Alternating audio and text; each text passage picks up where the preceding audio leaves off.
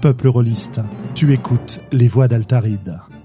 Nos émissions sont enregistrées et diffusées en direct sur Discord et retransmises sur YouTube. Tu peux venir participer à la discussion sur le chat, sur le serveur Discord, ou nous laisser des commentaires après les émissions. Tu trouveras toutes les infos à propos du podcast sur le site www.sandrone.fr.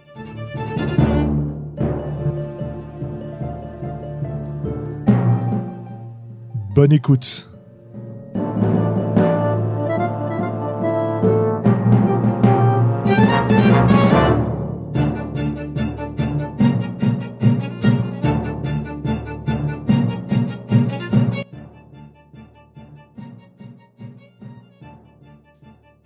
Et voilà, bienvenue pour le numéro 106 des Voix d'Altaride, joué avec le vent, avec l'aimable participation d'un invité exceptionnel, comme à chaque fois qu'on a des invités, Gaël Sacré. Salut Gaël. Bonsoir. Et évidemment, la bande habituelle, euh, les vieux euh, du Muppet Show classique, hein, euh, Globo. Bonsoir. Et Willem. Bonsoir. Voilà, voilà. Euh, bon, pas de Sandra pour Alors, le moment. moi- hein. Moi, je sais pourquoi tu dis ça. Parce que en off, en préparation du podcast, je disais qu'on m'avait fait remarquer que le podcast man- manquait en ce moment un petit peu de voix féminine. Et je vois bien que tu cherches à te venger. à te non, venger. Ma réponse c'est sans blague. Des, des auditeurs pour, euh, pour me mettre la honte. Mais c'est pas la honte. Ok. Euh, mais c'est la honte pour nous tous, oui, effectivement. hein. Bah bon, qu'est-ce que tu veux Voilà, c'est la, c'est la période. On, on arrangera ça On- quand on pourra. Mais on va y réfléchir. On va Ah bah, on va- sérieusement sur la. Voilà, voilà, c'est ça. On va aller, euh, on, va aller tendre des pièges et puis euh, quand on aura quelqu'un qui accepte de nous parler, elle va se retrouver directement sur le podcast. Hop, comme j'ai fait euh, avec vous tous d'ailleurs, mais ça, c'est une autre histoire. Très bien. Alors, alors, alors. Déjà, j'espère que tout le monde va bien en cette période de- d'étrange confinement qui durera, durera pas. On en saura plus un peu plus tard cette semaine probablement. Euh, mais en ces temps de confinement, on a quand même des raisons de se réjouir parce que qui dit confinement dit cyberconvention. hein. Euh, en tout cas, c'est le hasard qui veut ça. Et à la fin de cette semaine, pour si vous nous écoutez en direct ou si j'ai le temps euh, de sortir le podcast avant que la cyberconv ait lieu, normalement ça devrait être bon, mais sait-on jamais. Euh, donc ce week-end, vendredi 27, samedi 28 et dimanche 29 novembre 2020, la cyberconvention 2.0 ouvre ses portes à nouveau avec un dispositif absolument incroyable de table ronde, radio libre diffusée sur Twitch. Euh, en France, au Québec, la journée, la nuit, jusqu'au lundi aussi. matin, sur YouTube aussi en simultané, avec une attention sur YouTube, si j'ai bien compris, euh, à avoir un, un chat texte qui est euh, lisible pour, bah, euh, qui est accessible en fait, euh, y compris pour des non-voyants, etc. Donc euh, c'est cool quoi, ça avance aussi de ce point de vue-là. Merci beaucoup au pôle accessibilité qui a fait tous ces efforts. Euh, Qu'est-ce que je peux dire de plus? Tu compléteras Gaël ensuite. Le hein. bundle, le bundle. Ah bah oui, voilà, euh, le bundle. Bah oui, je vois Mathieu B en plus, des paillettes, et des acrobates. Bah bien sûr, oui. Et puis surtout un bundle caritatif exceptionnel. Euh, alors là, là, lors de la première édition de la Cyberconf, on avait fait un bundle un peu vite fait avec les gens qui étaient présents euh, dans la discussion, qui avaient pu participer. Il y avait une vingtaine de jeux et on avait récolté une somme non négligeable au profit du Secours populaire. Euh, je me souviens plus de la somme exacte. autour de 3000 dollars, quelque chose comme ça. Ouais, voilà, ouais, quelque chose comme ça, ouais. Et, et là, là, il se trouve que, euh, eh bien, euh, une personne formidable qui s'appelle Mathieu B, notre maître à tous, qui a racheté tous les podcasts rôlistes sans qu'eux-mêmes le sachent, euh, a, avec son équipe, contacté des tas d'éditeurs, des tas d'auteurs. Et cette fois, on n'est pas à 20 jeux, mais je crois qu'on est plutôt à 120 jeux. Voilà, quelque chose comme ça. Mm, mm, c'est ça, et ça va peut-être monter encore un peu euh, d'ici euh, d'ici le week-end. Donc, euh, Voilà. Et donc voilà, à peu près, vous, vous- il suffit de participer, de faire un don à une des associations qui est euh, mise en avant par la cyberconve. Vous envoyez ensuite euh, votre preuve de participation, votre preuve de don, et on vous renvoie 120 jeux. Et alors attention, hein, c'est pas que des petits jeux comme les miens ou, euh, des, jeux qu'on trouve éventuellement gratuitement, etc. Non, il y a aussi des très gros jeux. euh, qui ont été généreusement donnés par leurs éditeurs. Donc on peut parler, alors le, le tout en format électronique hein, quand même, il ne faut pas non plus euh, euh, exagérer, c'est un bundle électronique. Mais par exemple, vous avez tout le jeu de rôle Orest, qui est donc une masse de texte assez conséquente, qui est offert par Eldercraft. Puis je ne vais pas faire la, la réclame totale, il suffit d'aller voir. Sur le site de la Cybercon, vous avez la liste des jeux qui sont présentés avec leur couverture, avec un super moteur de recherche, parce qu'on se rappelle d'un autre bundle euh, extrêmement volumineux euh, euh, où il était euh, impossible d'y retrouver ces petits. Euh, voilà, là c'est déjà intégré. Donc, euh, Toujours de ce que j'ai dans ce bundle-là, j'ai j'ai pas, j'ai même pas, pas regardé. Donc voilà, super. On, on nous, bah, Gaël nous met dans le chat euh, l'adresse pour aller voir. C'est vraiment chouette parce qu'il y a autant de, de, de, de gros éditeurs euh, et puis des auteurs et autrices indépendantes. Donc c'est un bon, un, un bon mash-up de tout ce que la production rôliste euh, fait en ce moment. Et on, on a même de, de l'anglais. Il y a, il y, a, il y a, grâce, euh, je salue à Kaloum qui nous a ramené pas mal de jeux euh, en anglais. euh, donc c'est vraiment chouette. Callum du Release Podcast euh, Mhm. The Rollist, Ouais, The Rollist. On lui fait un, un salut. Mathieu nous rappelle que c'est 15 euros de don minimum. hein. Voilà, faut pas non plus euh, exagérer. Et donc voilà, plein de jeux français, plein de jeux anglais, plein de jeux francophones, pas forcément français, euh, anglophones, pas forcément anglais, pareil. hein, voilà. Donc vous, vous trouverez tout ça, c'est super cool. euh, et on remercie absolument tout le monde. Évidemment, la Cyberconf, c'est pas seulement des tables rondes, enfin, c'est pas seulement une antenne tout le week-end, c'est pas seulement un bundle caritatif, c'est aussi évidemment beaucoup de parties. Donc euh, vous pouvez déjà vous inscrire euh, en tant qu'MG, en tant que joueur sur les parties.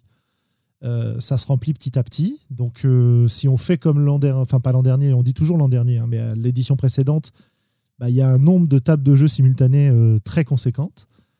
Euh, que dire de plus? Euh, Il y a aussi des activités nombreuses qui vont être proposées, des stands où vous pourrez aller dire bonjour aux éditeurs, aux auteurs invités, aux auteurs qui ont décidé de prendre un stand, euh, bref, aux associations diverses et variées sur lesquelles vous pourrez vous balader. Il y a une jam, effectivement, merci RL de me le rappeler, qui, qui va se terminer pour la Cybercon, si j'ai bien compris, enfin de manière plus ou moins informelle. Il reste encore quelques jours pour participer sur le thème du voyage, qui est le thème général de la Cyberconve.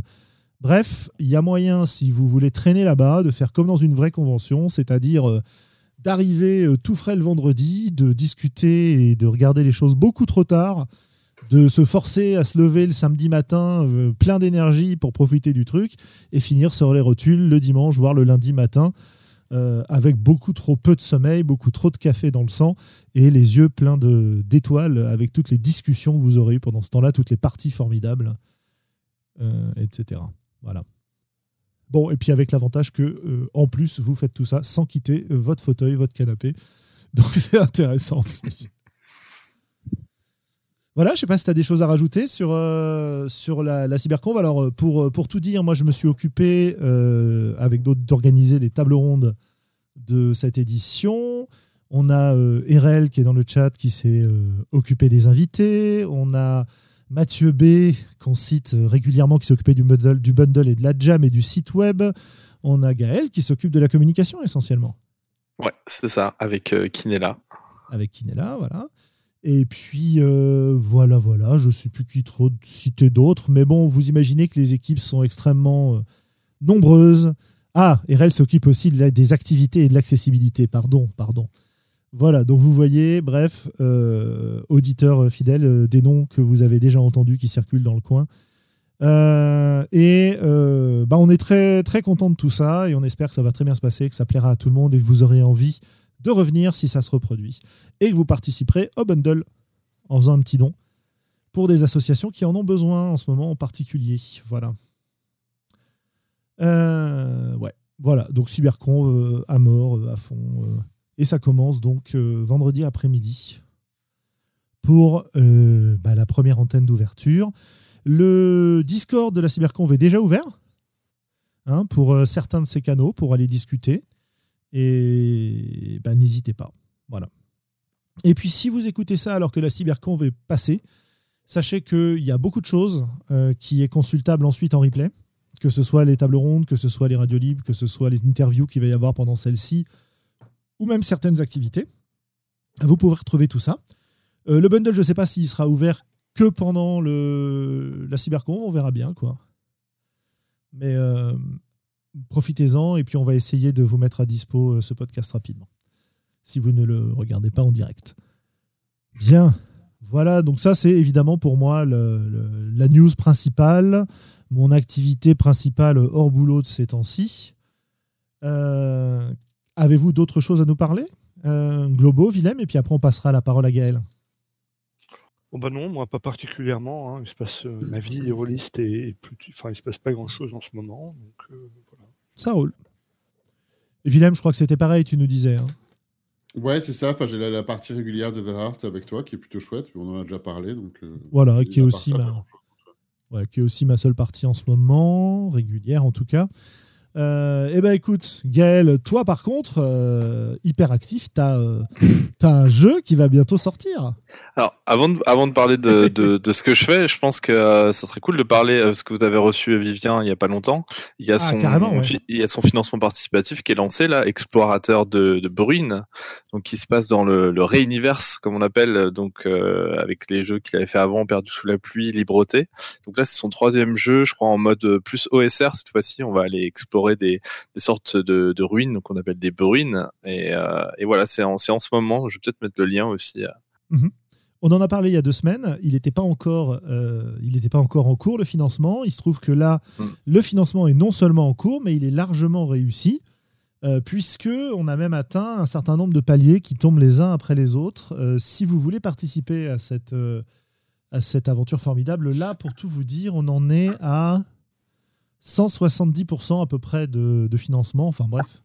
Euh, quoi qu'il en soit, il y, a des bonus, et notamment, notamment des donjons, des bruines qui euh, ont été euh, financés. Et bah, Vivien m'a demandé d'en écrire une. Donc voilà, vous aurez l'occasion de, voir ça si vous participez au financement.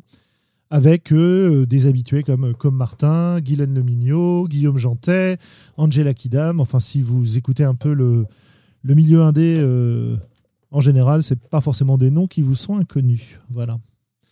Et donc ça marche bien. Et bon, par contre, ça s'arrête, euh, ça s'arrête d'ici la fin de la semaine, un dimanche prochain. Donc euh, c'est un peu votre votre dernière chance de participer. Euh, voilà. D'ailleurs, ça, ça, ne sera, ça, ne sera pas commercialisé autrement, c'est ce que tu veux nous dire ou Oh non non, il sera commercialisé. Il n'y aura pas moyen de rattraper le coup plus tard. Si, non, si, non, si, juste le, le, Kickstarter, enfin le le full lancement qui est très très très très compact, très resserré. Ouais, deux semaines, je trouve ça bien, moi. Et, tu, et Vivien sera là à la cyberconf. Voilà. exactement, il sera sur, les, le, sur le stand des courants alternatifs. Exactement. Et donc, et donc, à force de jeter des fleurs aux autres, on s'oublie un peu. Saga héroïque, le nouveau jeu de Gaël Sacré, où on joue. Euh, allez, je vais, te dire ce que j'ai retenu de loin euh, des ados qui sauvent le monde, quoi. Ah, c'est pas forcément des ados, hein, ça peut être vraiment euh, tout, euh, tout âge. Euh, mais oui, en gros, c'est ça. L'idée, c'est alors L'idée, c'est qu'on joue des personnages qui vont sauver le monde, mais on va se concentrer euh, pas forcément sur la résolution de leurs actions, quoi, savoir s'ils réussissent ou pas. Globalement, on sait plus ou moins qu'ils vont y arriver, euh, mais on va se concentrer sur les relations entre les personnages et puis sur euh, leur quête, en fait, pourquoi en fait ils, ils essaient d'arrêter cette, cette menace. Donc, c'est très inspiré de tout ce qui est film comme Star Wars, mais, mais pas seulement. En fait, c'est tous ces tous ces films en plus dont Hollywood s'est beaucoup à, dans les années 80-90 euh, à partir du, du, monomythe de Campbell euh, où on prenait un peu la recette euh, au pied de la lettre. Et avec des archétypes assez connus comme donc la destinée qui est ce personnage un peu qui va vouloir qui qui sait pas trop ce qu'il fait là mais d'un coup il se retrouve avec des pouvoirs ou avec il se retrouve un peu au centre du truc alors qu'il a pas il a pas demandé grand chose oui, voilà, par exemple. Euh, on a euh, l'autorité, par exemple, qui est un peu, le, un peu comme la princesse Leia, par exemple, qui va avoir euh, des responsabilités difficiles, qui va devoir mener un combat politique ou une, forme de résistance, etc. On a évidemment le, Han Solo de service, donc celui qui va se poser la question si la, la cause en vaut la peine ou pas un personnage de rédempteur aussi. Enfin voilà, des, classiques en fait qu'on retrouve dans beaucoup beaucoup de fiction euh, et que j'avais envie euh, que j'avais envie de retrouver dans une histoire euh, où on va on va construire un univers autour de ces personnages. En fait, on a on va en parler tout à l'heure justement, mais donc il y a c'est un, jeu qui n'a pas d'univers prédéfini. Il y a un world building. Hein. On va construire un univers ensemble et on va construire vraiment l'univers autour des motivations des personnages, autour de des relations qu'ils entretiennent. Cool. Excellent. Mhm. Et au niveau système de jeu, tu t'es euh, inspiré de, de jeux existants? Tu as fait quelque chose d'original complètement? Comment tu as travaillé? Non, je suis parti d'un système euh, qui s'appelle le Belonging Outside Belonging, qui a été introduit par euh, Avery Alder dans euh, Dream Askew, euh, et en- ensuite aussi euh, étendu dans euh, Dream Apart de euh, Benjamin Rosenbaum, si je me souviens bien. Euh, et moi, c'est en particulier les jeux de rôle euh, Before the Spire Falls et Balik Bayan qui m'ont inspiré, parce qu'ils prennent... Alors, pour, euh, euh, resituer un peu, Dream Askew, c'est un jeu où on joue une communauté queer euh, dans un univers post-apocalyptique. Et c'est très, c'est un peu une sorte de bouture de, de- des jeux propulsés par l'apocalypse, sauf qu'on va pas lancer de dés, on va se retrouver avec des actions. Donc le principe de base, c'est qu'on a des actions euh, vulnérables, des actions où on va mettre son personnage euh, volontairement en tant que joueur ou joueuse euh, en difficulté, et ça va nous permettre de gagner des jetons, et ces jetons, on va pouvoir les réinvestir dans des actions d'éclat, des actions puissantes pour, faire briller son personnage et créer une forme de, développement dans, le, dans, dans, dans le personnage. Et euh, donc avec euh, donc Dream Askew, euh, à la base, les Belonging Outside Belonging, c'est vraiment centré sur des communautés. Euh, et avec des jeux comme Before the Spire Falls euh, et Balik Bayan, on est plus sur des jeux d'aventure où on va voyager. Et on reprend le même principe, ça se joue par scène. Euh, Il n'y a pas de MJ, on, a des cadres en fait. On se partage un peu l'univers euh, sous forme de, cadres.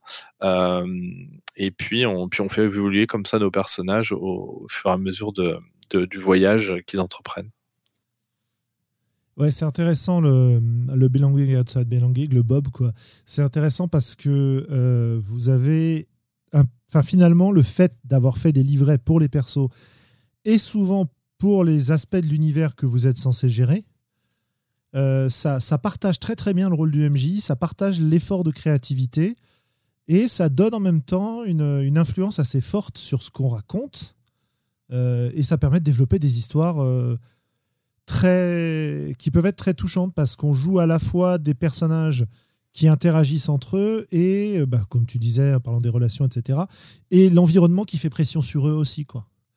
Et donc, Mm. en choisissant la façon dont l'environnement fait pression sur les autres, on leur donne l'opportunité, enfin, c'est ma conviction en tout cas, on leur donne l'opportunité de parler de choses qui leur tiennent à cœur dans la façon dont ils vont résoudre ces éléments-là, parce que du coup, on peut choisir de, de tailler un peu les, le contexte pour leur donner la parole. quoi. C'est un peu ce qu'on fait quand on est un MJ qui s'intéresse à ce que font les personnages dans une partie euh, où on s'intéresse à ce que font les personnages et à ce qu'ils pensent et à ce qu'ils ressentent, comparé à, à la gestion d'un scénario. quoi.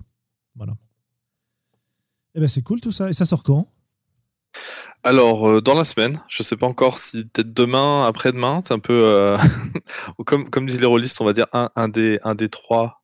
Voilà, un des trois jours. Dans un des trois jours. Excellent. Et euh, ce sera euh, gratuit? Ce sera payant? Ça se trouve où? Alors, ce sera sur la plateforme Itch.io. Ce sera, alors, je, je- même le prix, euh, c'est encore, euh, voilà, c'est le suspense. Voilà. Mais ce sera entre 5 et 10 dollars a priori. Un des 10. Et ouais, on va dire 10. Et il y a des, euh, y aura des communautés, euh, des, des copies communautaires. Donc pour ceux qui ont euh, des difficultés financières, par exemple, ils pourront se procurer. Donc le principe sur Itch.io, qui est assez cool, c'est si quelqu'un achète le jeu, en fait, bah, ça débloque automatiquement une copie communautaire pour des gens qui, qui, qui pourraient pas se, se, se l'offrir. Voilà. Voilà, je, je- là, je vais envoyer un message personnel à quelqu'un qui se reconnaîtra, hein, qui, qui, qui l'a déjà dit que quand on payait ce qu'on voulait ou quand il y avait des copies gratuites, il prenait toujours le côté gratuit parce qu'il était un peu con, c'est ses, propos. Cette fois, euh, je- jeune homme, euh, bah, si tu peux en acheter un, tu peux en offrir un en même temps. Donc euh, voilà, hein, pense-y. je lance des pics à nos auditeurs. Surtout qu'ils sont dans le chat. C'est dur de faire concurrence à l'offre de gratuit pour certaines personnes, en tout cas. Oui, non, non, mais c'est. euh, je, Enfin, comprends très bien partie, aussi. bien je comprends. c'était- taquin, hein, j'ai compris. hein. Oui, oui, c'était taquin, bien sûr. Euh, c'était taquin, mais euh, bon, voilà. Je. ça, ça me faisait plaisir de l'embêter un peu. Euh, oui, donc voilà. hein, euh, c'est une très bonne initiative, ça, je trouve, de pouvoir fournir des copies euh, communautaires pour les gens qui n'ont pas les moyens en ce moment de le payer. Essayez de pas euh, Enfin, après tout, faites ce que vous voulez, quoi. Mais euh, moi, je trouve que c'est quand même mieux de ne pas prendre euh, les versions communautaires quand on peut se payer la version pas communautaire. Je suis d'accord. C'était la, la, la, la forte morale euh, du soir. Ouais, mais Oui, c'est après, gratuit. Voilà, chacun gère en, sa con- en bonne en- Exactement. en conscience. hein, après, So- soyez pas méchants, les gens. Voilà. Bref. Euh, kind. C'est ça. Euh, non, mais c'est super. Euh, en tout cas, là, là, tu nous as mis la couverture sur le chat. euh, C'est une couverture magnifique. Euh, mais merci. J'aurais tendance à dire, est-ce que, est que d'ailleurs le, le côté d'avoir un peu une morale rentre dans le genre de scénario de, que tu voulais rendre dans Saga Heroic Parce que ça existe aussi dans ce genre de. Enfin, c'est pas forcément à être essentiellement attaché au, au genre d'histoire que tu étais en train de décrire, mais je me demande si ça rentrait dans. Euh, la morale, euh, je- c'est une bonne question. Je... Euh, appris quelque chose euh, qui rentre un peu comme si, on, comme si c'était dans un, un fortune cookie euh, de restaurant chinois euh, de sagesse, quoi. Oui, il y a certainement quelque chose comme ça. En fait, dans, dans on a ch- chaque livret a ce que j'appelle des questionnements, en fait. Et, euh, et en fait, justement, quand on construit l'univers, quand on construit les scènes, même quand euh, donc il y a une sorte de MJ tournant qu'on appelle la, ré- la réalisation, euh, comme au cinéma, quoi, et qui va en fait, euh, qui va prendre en fait les problématiques du personnage et qui va construire une scène et donc l'univers en général pour que pour que la problématique du personnage soit mise euh, soit mise en avant. Par exemple, si je prends un, exemple, on a le donc le personnage de la destinée qui euh, qui euh, du coup se pose des questions sur est-ce que est-ce qu'il a une destinée exceptionnelle? Eh ben, on peut très bien créer une scène par exemple où c'est pas il, il- le, le, personnage de, de la menace par exemple qui incarne la menace magiquement va le, le transporter là où il habite euh, en temps normal et comme si en fait il s'était rien passé. Et du coup ça va être une scène où en fait le héros va se poser la question est-ce que en fait euh, j'ai pas rêvé tout ça et qu'en fait je suis personne? Alors qu'en fait nous on sait en tant que en tant que joueur joueuse euh, un peu en, comme en surplomb bah, qu'en fait euh, non c'est euh, c'est la menace qui euh, qui fait exprès de le manipuler pour euh, pour ça quoi. J'ai envie de prendre Saga Heroic comme exemple pour notre discussion, pour commencer en tout cas, euh, sur les, les jeux sans univers, pour euh, jouer, comme je disais, euh, comme j'ai intitulé le podcast Jouer avec le vent. Comment on sait, là tu disais que la menace avait été intervenue magiquement, etc. Comment on sait, par exemple, si tu n'as pas d'univers dans Saga Heroic au départ, que bah, il y a de la magie en fait, par exemple? Est-ce que c'est un élément qui est toujours présent? Ou comment tu parlais d'un world building un peu Euh, Comment ça se passe Ouais. dans ton jeu? La- souvent la- le- les jeux qui n'ont pas d'univers a priori c'est qu'on va le on va le construire. Donc après il y a, il y a différents degrés. Il y a des jeux qui proposent des euh, un certain nombre de, de, de contraintes. Avec euh, Thomas Munier c'est qu'on a on s'était entendu sur le terme d'axiome. Moi j'aimais bien ce terme. C'est-à-dire un axiome ça va être plutôt que de, de détailler l'univers en vraiment dans ses moindres détails comme on peut le faire dans des, des gros jeux de rôle à, forte pagination. Eh ben là en fait on va euh, on va dire ben voilà qu'est-ce qui constitue euh, on va dire les éléments essentiels de l'univers. Et en fait une fois qu'on a ces éléments là ça peut être 2 3 4 5 jusqu'à 10 éléments par exemple et ben on sait qu'en fait euh, en déroulant tous ces éléments là on va arriver à, l'essence même de l'univers. Et donc dès qu'on se pose une question par exemple est-ce que cette maison là elle a quelle architecture? Eh ben en fait on, se rappelle c'est quoi le concept de l'univers et on peut on peut on peut donner une réponse et donc, euh, donc ouais, souvent la réponse c'est de faire du, de la construction de l'univers, quoi, du, world building. Dans Saga héroïque, en fait, euh, il y a euh, y a des cadres qu'on construit, et donc les cadres définissent déjà le type d'univers qu'on va jouer. Donc euh, dans Saga héroïque, on a un mythe, et le mythe, euh, souvent, ça va amener de la magie. Alors ça peut être de la technologie aussi, mais il y a, forcément quelque chose d'assez mystique on va se retrouver avec euh, soit un ordre ancien ou, ou alors ou alors ça peut être éventuellement de la technologie mais qui va qui va conférer des formes de pouvoir quoi donc ouais on est on est quand même on, va quand même orienter le world building pour créer un style un style d'univers et donc euh, même si les univers à chaque fois changent euh, dans Saga Heroic ben il y a toujours un squelette en quelque sorte qui se qui se retrouve propos de, de squelette, euh, je vais faire mon, mon papy du jeu de rôle. Euh, je sais pas si tu connais ce jeu Torg. Ça te dit quelque chose ou pas? J'allais justement parler de Torg aussi, parce qu'ils utilisent pareil. ouais, Alors, pas du tout. Tout ce que je sais, c'est que je crois que c'est une BD à l'origine, non? Euh, non, non, je crois pas. Euh, Non Torg, c'est euh, The Other Role-Playing Game. Euh, souvent, ça a été présenté comme ça. D'accord. Euh, non, en fait, Torg, c'est un jeu. euh, c'est un jeu à multivers dans lequel des univers euh, variants envahissent la Terre. Euh, voilà, bon. Et ce qui est intéressant, c'est que chacun de ces univers est défini justement par des axiomes et des lois. Euh, qui vont permettre de définir son niveau technologique, son niveau de magie, etc. Euh, et puis les grandes lois de l'univers. Mais contrairement à ce que vous faites dans Saga Héroïque ou ce que Thomas peut proposer, etc., en plus de ces axiomes, euh, il y a des univers vraiment détaillés qui sont proposés. quoi. Donc c'est Mm. rigolo de Il y a- voir il y a que. beaucoup de pagination. Ouais, ouais, il y, a- dire. il y a pas mal de pagination. ouais, tout à fait. Il y a des suppléments pour chaque, pour chaque cosme. Enfin bon, bref, ça, se, ça, ça, c'est un univers assez vaste qui est ressorti il n'y a pas très longtemps. Euh, L'année dernière, je crois, sous le- ou il y a deux ans, sous le nom de Torg Eternity. Voilà. Euh, Bref. notamment, donc les, les Ouais. axiomes permettent de. Enfin, pardon. vas-y, vas-y, je t'en prie. Ouais, mais là, dans ce cadre, c'est un petit peu différent, mais ils utilisent le même mot et les axiomes permettent de. euh, ils sont cadrés sur tous les, les mêmes univers euh, différents de jeu pour avoir un système de règles universelles parmi, même s'il y a des univers qui sont différents. Quoi. Mhm, Tout à fait.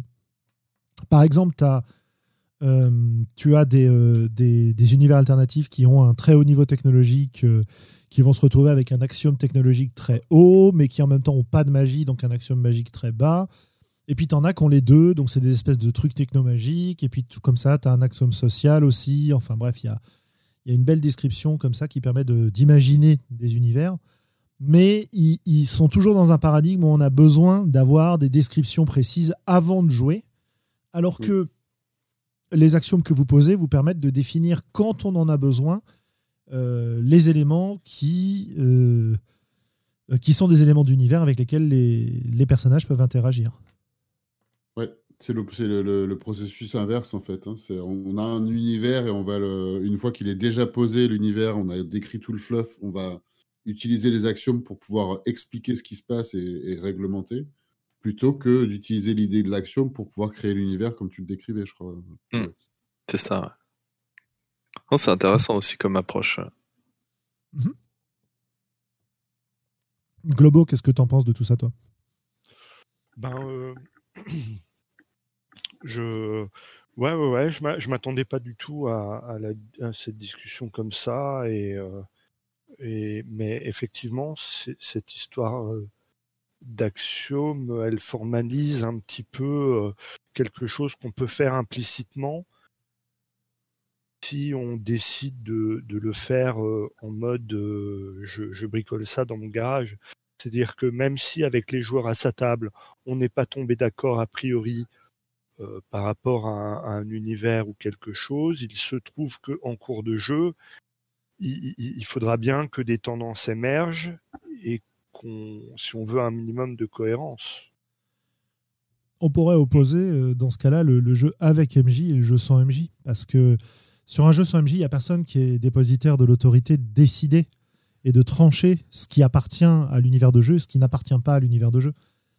Mais pourtant, il faudra quand même se mettre d'accord. Oui, mais c'est C'est peut-être. pas parce qu'il n'y a pas une, une autorité incarnée que. euh, Mais t- déjà, tu sais ce que je pense? Le- je, J'étais en train de me dire, je crois pas, en tout cas de souvenir, hein, euh, de souvenir et ayant connaissance du jeu de rôle, ayant pratiqué un peu, de mettre euh, assis avec euh, des, des amis une fois et de dire tiens, on va faire un jeu de rôle, mais on sait pas ce qu'on fait, on va juste. euh, on improvise total. Quoi. Enfin, c'est, c'est du- c'est un peu provocateur sur une certaine direction d'aller complètement dans, dans, dans l'impro sur le vent, hein, mais, mais c'est aussi pour dire, je, je crois pas qu'on ait vraiment fait ça en général. Je...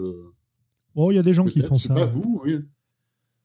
À, que dé- vous- à dé- à défaut de dire on, on improvise total, géné- enfin, moi, mon expérience, c'est de, c'est de dire que on, on va, on va co-créer ensemble, mais on, on se met quand même plus ou moins d'accord sur un, sur un style ou sur un thème, tu vois.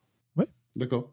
Bah, je pense que c'est le rôle du mythe unificateur euh, dans Saga Heroic, euh, Gaël. Euh, oui, Enfin, tu parles de- du cadre du mythe? Ouais, c'est ça, du mythe, ouais. Euh, oui, bah, c'est l'ensemble. En fait, alors il y, a les cadres, mais il y a aussi avant, euh, le, vraiment le début du world building, on va créer le monde. Ce que j'appelle le monde, c'est. J'ai choisi exprès de pas appeler ça un univers parce qu'en fait, on va décider de l'échelle sur laquelle on joue. C'est-à-dire que le monde, ça peut être euh, une ville, par exemple, et on, va se dire que tous les enjeux vont être concentrés autour de cette ville, et ce sera notre monde, en fait. Mais ça peut être aussi un multivers, le monde, en fait. On met l'échelle qu'on veut. Une fois qu'on a notre échelle, on sait que euh, on va on va utiliser des mots clés en fait. Euh, on va choisir euh, chacun un mot clé et puis on va on va combiner ces mots clés pour créer le, concept du monde. Donc par exemple, je sais pas, on, se dit que je choisis le mot clé. euh, lumière par exemple, choisis le et puis quelqu'un d'autre choisit le mot clé euh, qu'est-ce que qu'est-ce qui me viendrait en tête là tout de suite? Hmm.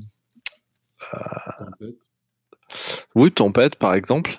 Et donc on va on va créer, on va on va discuter ensemble. Qu'est-ce que ça nous évoque euh, ces mots clés Et puis on, va créer un concept autour de ça. Donc par exemple là on, a décidé par exemple, admettons qu'on a décidé que c'était au- autour d'une planète. Et on dit bah voilà c'est une planète qui est recouverte de, de tempêtes et donc du coup euh, il n'y a jamais de lumière qui passe par exemple. Donc déjà on a on a un axiome en fait qui crée déjà un- une ambiance pour le euh, pour le, monde. Et évidemment ça va pas être juste de, cosmétique. Ce qui va nous servir c'est euh, on va créer des enjeux autour de ça. C'est-à-dire pourquoi il y a pourquoi il y une tempête autour ou qu'est-ce que ça crée comme problème? Qu'est-ce qui est-ce que euh, du coup il n'y a pas de lumière sur la planète? Donc euh, comment vivent les gens sur cette planète? Et on, va créer comme ça au fur et à mesure. Et il suffit ensuite de rajouter un, un, mot clé de plus, euh, deux mots clés de plus, et tout de suite on va créer des, concepts euh, un peu plus euh, de plus en plus complexes. Mais on n'a pas besoin forcément de, de grand chose. Et après effectivement on a les cadres qui viennent euh, la donner plus. c'est là où moi je pousse vers ce, côté monomythe dont je parlais tout à l'heure, avec donc le mythe. on a une menace qui est très. voilà, ça c'est un choix que moi j'ai mis dans ce jeu-là, c'est-à-dire de dire il y a une menace, il y a vraiment des méchants quoi, en quelque sorte. Même s'ils peuvent avoir des motivations, ils peuvent avoir des raisons d'agir, mais globalement il y a des gros méchants qui veulent qui veulent détruire le monde ou qui veulent la servir ou qui veulent euh, voilà qui veulent euh, et faire des choses pas cool. Et puis, euh, puis après, on a les habitants, euh, les habitants et habitantes de ce monde-là qui ben, sont soit les victimes, soit des gens qui se placent par rapport à la menace, euh, voire qui euh, se rebellent, qui, se, qui résistent. Et donc euh, là, on a comme ça, euh, avec le monde et les trois cadres, on a comme ça déjà un aperçu de, de notre, de, du cadre, de- du cadre de jeu dans lequel on va jouer. Et, et, et puis ensuite, on a les livrets qui, avec lesquels on va explorer ce cadre. Je repense euh, en parallèle de ce que tu décris qui euh, est à mon avis un modèle assez efficace parce que bon c'est euh, le, jeu Belonging Outside Belonging justement avec ses cadres permet de faire des choses très intéressantes de ce, de ce point de vue là et ça j'ai pas lu Saga Heroic mais ça m'a l'air bien bien exploité donc on verra quand il sera sorti. Je, repensais Globo aux parties de donjons euh, notamment quand on a quand DD5 est sorti et qu'on s'est dit tiens on va tester le jeu et qu'on est parti sur, euh, sur un, un world building parce que Donjons et Dragons, bon, tu peux jouer avec des univers définis, mais aussi on peut jouer euh, sans univers défini, quoi, avec juste le, le, le Dungeonverse générique dans lequel on n'a euh, pas la moindre idée de la géographie, pas la moindre idée des forces politiques, euh, Oui, etc. etc.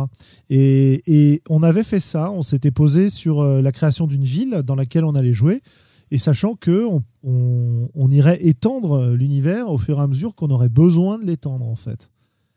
Euh, Oui, oui, c'est, euh, J'allais j'allais l'aborder, en fait. Il y a deux écoles et on en parle un petit peu régulièrement sur les voies d'Altaride. C'est-à-dire que soit il y a un univers qui est posé et le plaisir des joueurs va être un petit peu d'explorer, de découvrir, euh, d'en apprendre plus.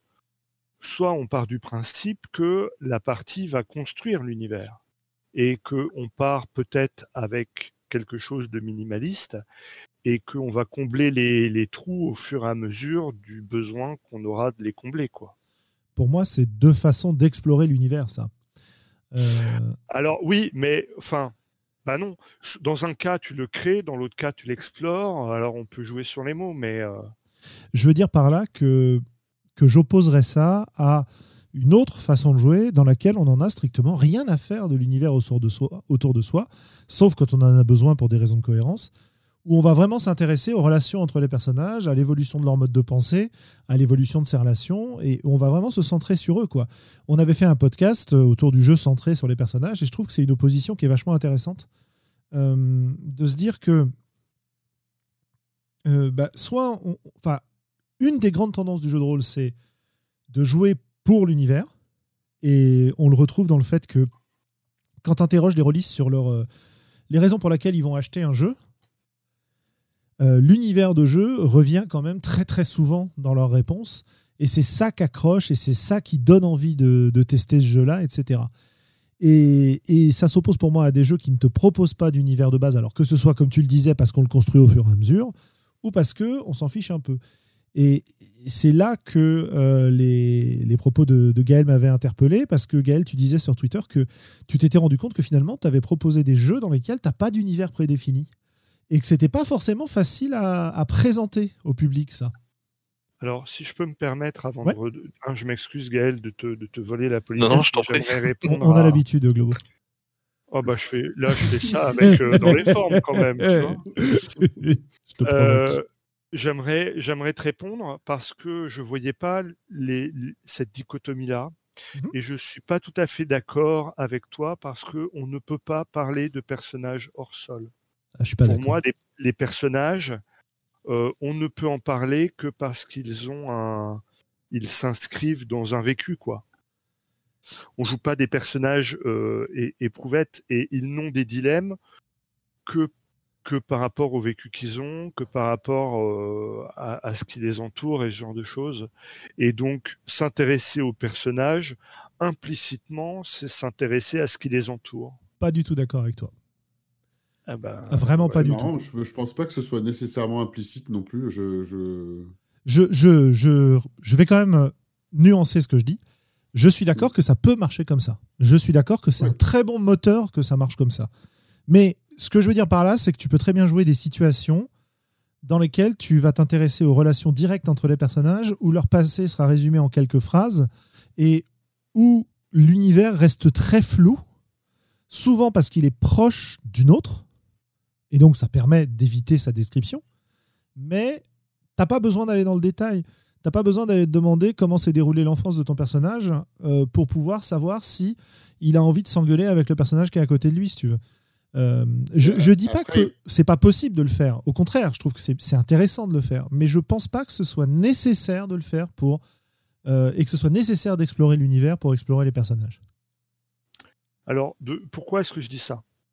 Mon expérience, elle vient euh, des créations de personnages où on te crée, j'en ai déjà parlé et, je me suis déjà euh, de ça euh, régulièrement dans les voix, un personnage qui euh, n'a pas de potes, est orphelin, n'a plus de copains, vient d'un endroit qu'on connaît pas et il va pas rester longtemps et il faudra pas l'emmerder. Et, et, et quand tu des gens qui sont pas accrochés à l'environnement autour d'eux, eh ben, il euh, n'y a, pas beaucoup de moyens de, jouer sur ces personnages-là, à, mon sens, quoi. C'est mon expérience de jeu, en fait. Alors que quand tu as des personnages et, qu'on t'explique qu'ils ont une, raison d'être là, parce qu'il y a des choses qui les motivent, parce qu'ils euh, soit ils visent à intégrer une communauté, soit parce qu'ils ont des devoirs par rapport à cette communauté, ou parce qu'ils ont quelque chose à donner à quelqu'un, etc. Et, et, et si tu veux, alors on pourrait se contenter de relations interpersonnelles à la table, et puis on peut jouer un huis clos où en fait il y a que les personnages et, euh, et on, on, peu importe le reste du monde puisque on joue un huis clos. Mais si on joue pas dans un huis clos, pour moi, il n'y a pas moyen de jouer autour des personnages si on les ancre pas dans un environnement. Bah oui, mais tu viens de, tu viens de entre guillemets euh, plomber ton argument avec cette histoire-là, quoi. Euh, Comment ça bah... mon Certainement pas, je ne te pas. Absolument. Effectivement, tu, en fait, as, bon, on va, on va passer la parole à Gaël après parce que. non, non, allez-y, c'est passionnant. En fait, c'est pas ça, c'est que tu as plusieurs façons de jouer. Euh, quand je dis que tu as plusieurs façons de jouer, c'est vraiment des paradigmes différents d'aborder, des façons différentes d'aborder les choses. Quand tu veux aller jouer un scénario, quand tu veux aller résoudre une intrigue, quand tu veux. Euh, effectivement que les personnages prennent de la réalité dans un environnement qui lui risque d'être fort, tu as besoin de décrire ces liens avec l'environnement. Euh, mais par contre, tu le disais toi-même, quand tu es dans un huis clos, que tu t'intéresses vraiment euh, aux autres personnages, l'ancrage dont tu as besoin, il peut se faire simplement à travers les relations aux autres personnages et des éléments qui sont très personnels et qui constituent pas un univers en termes de, de description et d'existence géographique, si tu veux, et historique. Tu as une espèce d'univers interne au groupe de personnages. Donc si on appelle ça aussi univers, tu vois, je, fais un pas vers toi. hein. Dans ce cas, oui, il faut ancrer les personnages dans un univers, mais c'est pas ce que je définis comme univers quand je pense euh, aux univers décrits en jeu de rôle. Voilà.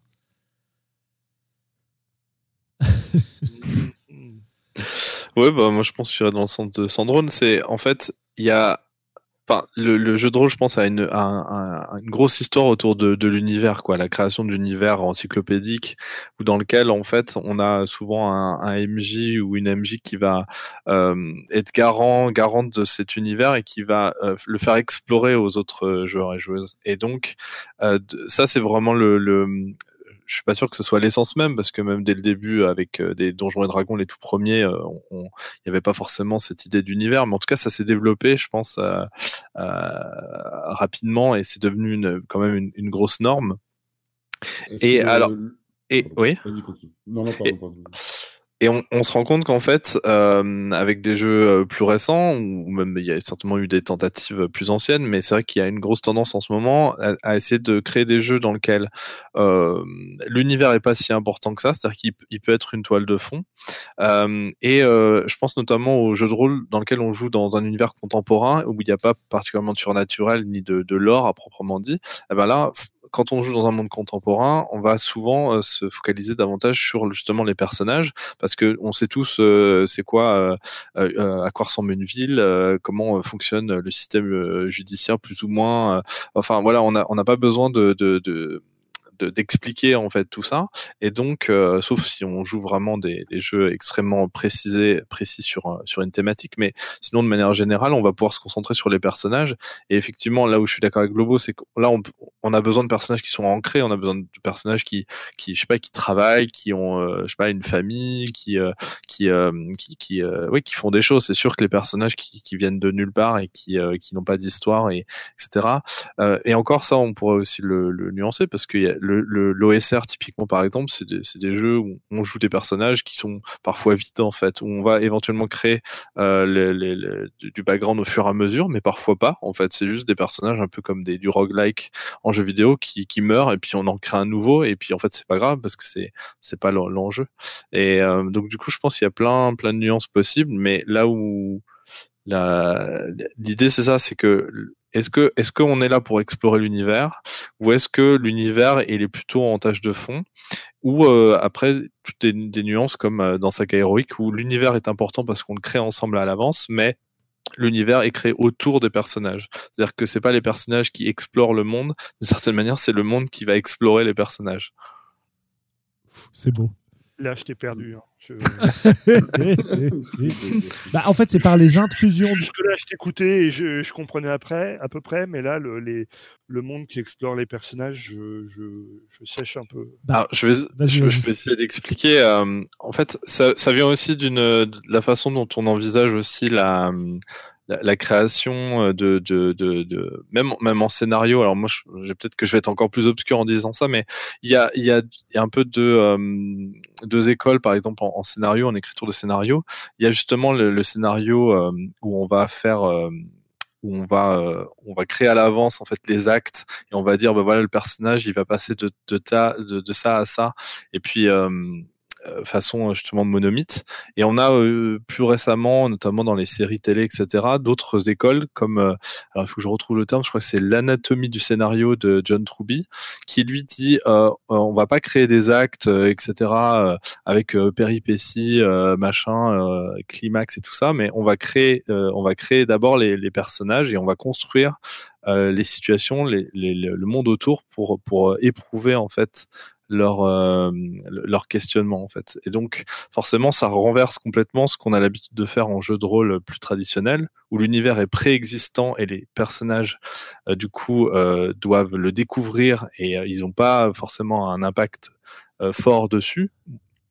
Mais et, à l'inverse du coup des jeux où l'univers ben il est il, il est un peu solipsiste d'une certaine manière. C'est-à-dire c'est le le le personnage qui comme je disais tout à l'heure, je sais pas moi. Hum, bon, j'essaierai de trouver un exemple et puis je vais laisser. Ça, ça, quand ça te revient, t'y vas, ouais. Alors c'est intéressant parce que je vais parler d'un petit jeu dont je n'ai pas parlé depuis longtemps. je vais vous parler de Sombre. ah bah tiens, ça faisait longtemps. Ah, non mais c'est sérieusement, ça faisait longtemps qu'on n'a pas parlé de Sombre. non mais parce que, parce que en fait, Sombre, il m'a en grande partie appris à écrire des scénarios. Et euh, une des premières choses qui m'a séduite dans Sombre, c'est euh, les personnages que ça créait avec leur personnalité et surtout comment les personnalités pouvaient euh, enfin rentrer en conflit les unes avec les autres.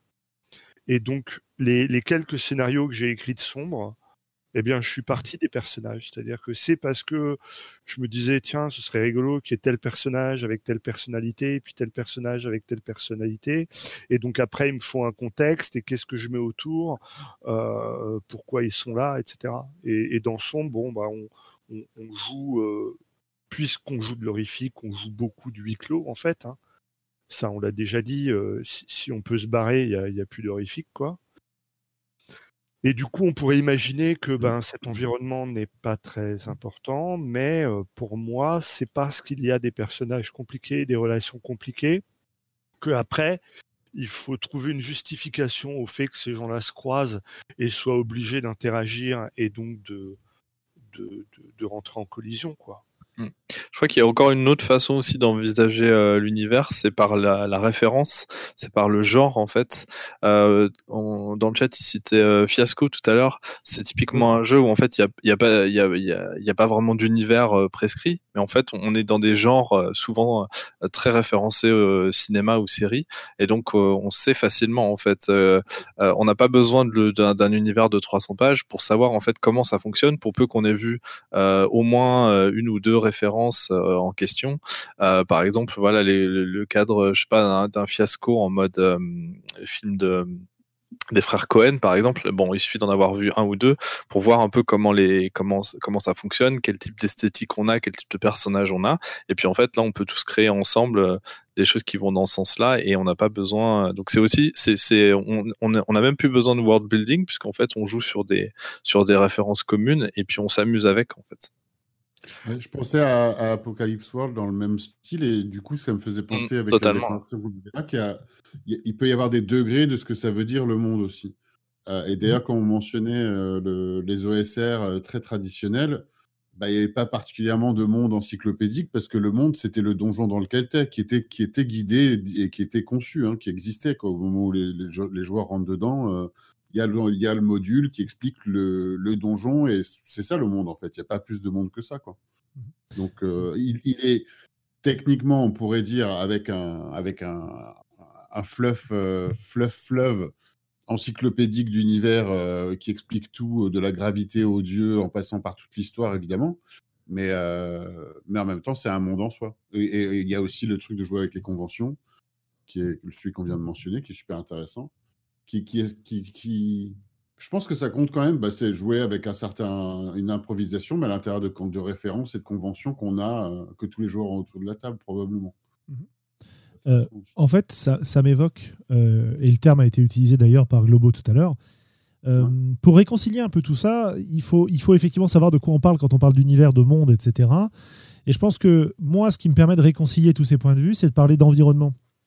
C'est-à-dire mmh. que effectivement, j'ai besoin que les personnages aient un environnement auquel ils soient liés, que cet environnement soit sous la forme d'un univers de jeu, d'un setting euh, et de, description d'univers, ou que ce soit un environnement purement social euh, de, liens et d'événements passés avec les autres personnages.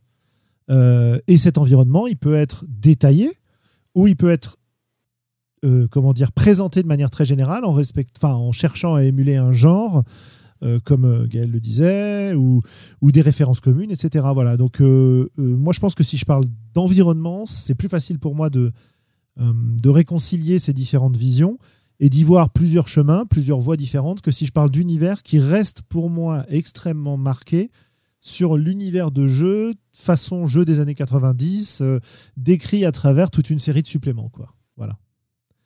Euh, je ne sais pas si ça, si ça a du sens pour vous, ce que je suis en train de dire, mais, euh, mais je trouve que euh, ça permet de généraliser les choses de façon assez intéressante, en tout cas dans, dans mon esprit. Moi, Mm. moi, ce que ça me, ce que ça m'évoque, en fait, c'est que euh, ça n'est pas sans me rappeler le, la discussion sur euh, les, les, les, systè- les, les jeux sans système, tu sais. Ouais. Et en fait, ce qui se passe, c'est qu'il y a un système euh, par défaut, tu vois.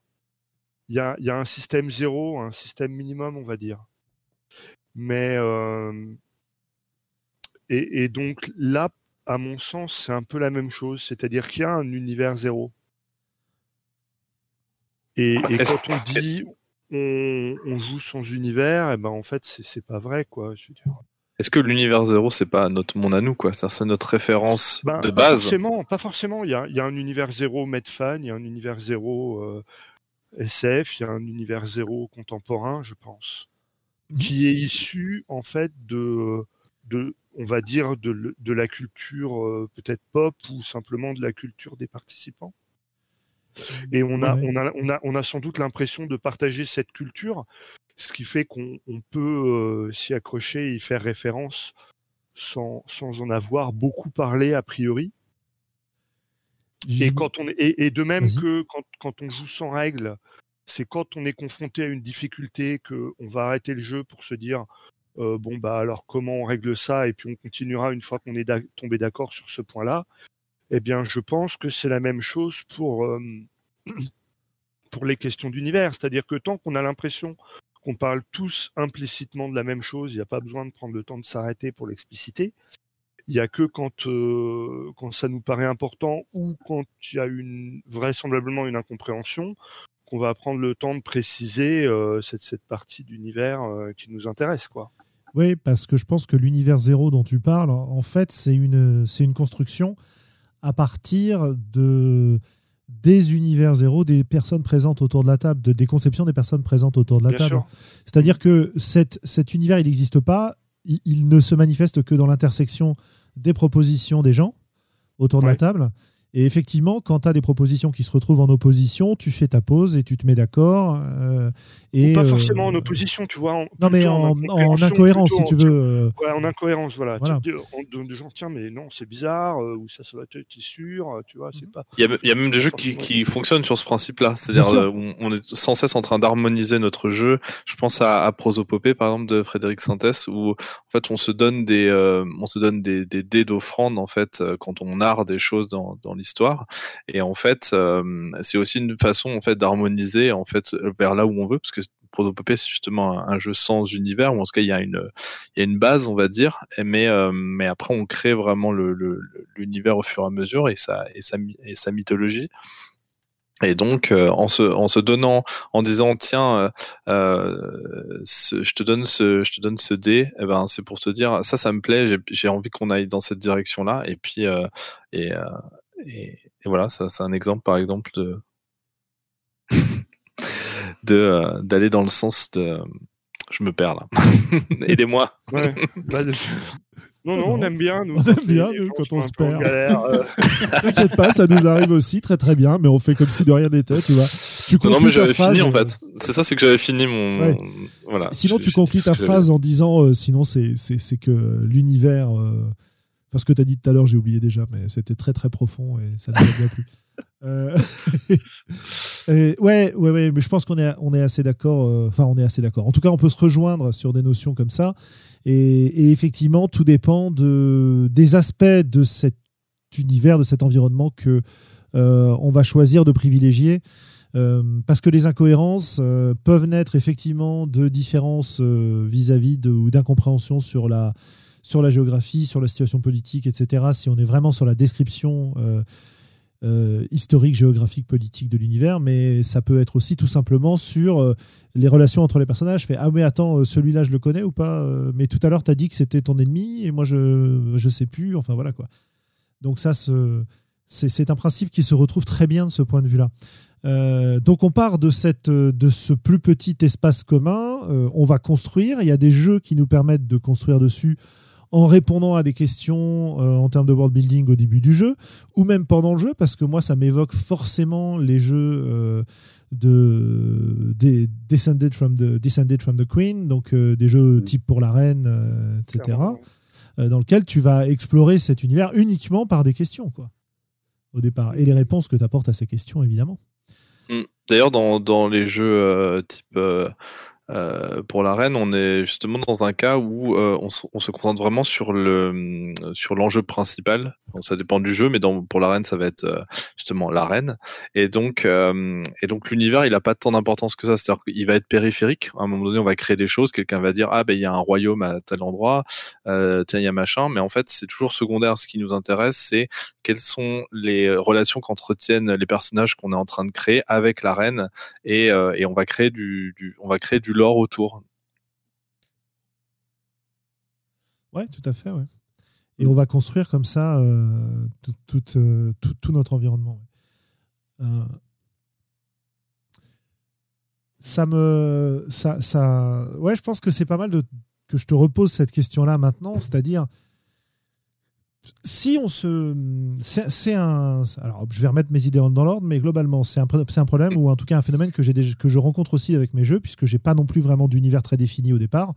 J'ai quelques lignes d'univers et quelques éléments, euh, mais très peu qui vont définir le, cas général. Mais à chaque fois, dans tous les jeux que j'ai que j'ai écrits, j'ai, euh, en tout cas ceux que j'ai publiés, j'ai un, une phase de création collaborative ou commune au départ. Mais comment tu Mm. vas réussir à parler de ton jeu quand tu peux pas t'appuyer sur un vaste univers existant euh, qui est souvent quand même la base de beaucoup de jeux qu'on voit dans le commerce aujourd'hui? Comment Oui. tu fais ça? D'ailleurs, je, je- je dirais même pour, euh, pour, pour rajouter, quand la plupart des, des jeux sont vendus grâce à leur univers, Mm. ou, ou ça pourrait même donner l'impression pour plein de releases qui disent Mais attends, mais qu'est-ce que tu es en train de me vendre? C'est moi qui dois faire l'univers? Mais j'achète quoi en fait? Pardon. Ouais. Ouais, c'est une question compliquée. Je crois que j'ai pas encore euh, trouvé toutes les réponses. Après, avec le, le temps, je, je commence à avoir des éléments. Euh, là, en plus sur euh, Saga Heroic, je me suis euh, davantage posé la question. Un point, je pense, c'est de, c'est simplement déjà de parler de qu'est-ce que le, le jeu propose. Que quand on n'y a pas d'univers prédéfini, euh, eh ben on peut parler, comme je l'ai fait euh, depuis le début de ce podcast, c'est de parler de qu'est-ce qui a, qu'est-ce qui le jeu a dans le ventre, quoi. C'est-à-dire que ben le concept de Saga Heroic, c'est que on crée un univers ensemble. Déjà, ça c'est un, c'est une force du jeu, je trouve. Euh, Il y a un plaisir vraiment à créer le- l'univers ensemble et ensuite de, de, de, de- d'aller inscrire nos personnages à l'intérieur de cet univers qu'on est en train de forger en, en, en temps réel, quoi. Et puis, euh, et puis tout ce concept autour du euh, de la catéo- de la catégorie héroïque, c'est-à-dire euh, moi mon, truc c'était je, voulais depuis longtemps faire un jeu de rôle de Star Wars en fait, mais les jeux de rôle de Star Wars, c'est-à-dire dans l'univers de Star Wars, euh, ils me conviennent pas parce qu'en fait dans Star Wars, on va, on va, on va reprendre l'univers qui est déjà existant et on va souvent jouer des personnages mineurs, ce qui, ce qui peut être tout à fait intéressant. Euh, euh, prendre par exemple des, des, contrebandiers dans l'univers de Star Wars, ils peuvent avoir des, histoires hyper intéressantes. Mais j'ai toujours voulu me dire, et si moi j'ai envie de jouer Luke Skywalker, mais je veux pas jouer euh, Luke Skywalker qu'on connaît parce que il a déjà son histoire, elle a déjà été racontée. J'ai envie de créer mon, mon Luke Skywalker. Et donc dans ce cas-là, on est obligé de, de, d'abandonner l'idée de l'univers canon et de créer son propre univers canon euh, avec ses personnages iconiques. Et, euh, c'est ça, euh, donc c'est là-dessus que j'essaie de vendre le, jeu plus que sur son univers. C'est-à-dire, vous allez pouvoir créer justement votre univers, vous allez pouvoir créer votre quête à la façon des, des, films comme ça. Avec quelqu'un qui a une, grande destinée et des personnages qui doivent se positionner par rapport à une menace toute puissante. voilà. on m'a vendu du vent. ouais, on t'a vendu du vent. C'était un peu le, c'était un peu le postulat d'un jeu dont j'ai parlé il y a pas longtemps, qui est Fellowship, euh, qui est un jeu PBTA dans lequel tu vas jouer euh, une compagnie type compagnie de l'anneau pour affronter un grand méchant type Sauron mais qui est pas Sauron. euh, et, et, reconstituer ce genre d'histoire là quoi ce genre de quête là alors c'est une approche complètement différente de la tienne hein, euh, parce que déjà c'est vraiment euh, focalisé sur un type d'histoire encore un peu plus précis, un type de fiction encore plus précis, et que c'est un jeu avec MJ, etc. etc. Mais c'est rigolo de voir que euh, c'est un, truc qui trotte dans la tête des gens, cette idée de comment je peux faire pour créer un jeu qui va me permettre de jouer les histoires que j'ai envie de jouer, euh, mais qui va me permettre de jouer plusieurs histoires différentes aussi. Ouais, de fournir le cadre dans lequel les, joueurs peuvent, peuvent créer leur, leur, propre, bah, leur propre cadre, en fait. Dans la convention, dans la convention euh, qui est déjà, peut-être, ou dans le genre qui est défini. Je sais pas. Alors, je, Mm. je, je suis pas sûr du vocabulaire que je suis en train d'employer là tout de suite, mais, euh, mais- Si, si, ça me semble, ça me semble correct. Euh, et du coup, à ce moment-là, ça devient beaucoup plus une exploration des, de systèmes, de quelles sont les règles et la conversation qu'on est en train d'employer pour arriver à nos fins, pour arriver à créer bah, deux trucs qui ont l'air d'être un petit peu similaires, en tout cas, qui ont l'air de tous les deux s'inspirer du monomythe, euh, d'un côté Fellowship et d'un autre côté euh, Saga héroïque, mais qui doivent fonctionner complètement différemment. Enfin, en plus, Julien, comme tu l'as expliqué, quelque chose qui était un petit peu plus précis parce que il y avait le côté fellowship dedans. Mais j'ai pas joué à ça, donc je, je sais pas. D'ailleurs, j'ai joué à aucun des deux, mais mais t'excuses pas, il n'y a pas de mal. Euh, et, ouais, donc du coup, euh, c'est pas si simple à, présenter, quoi. Mm.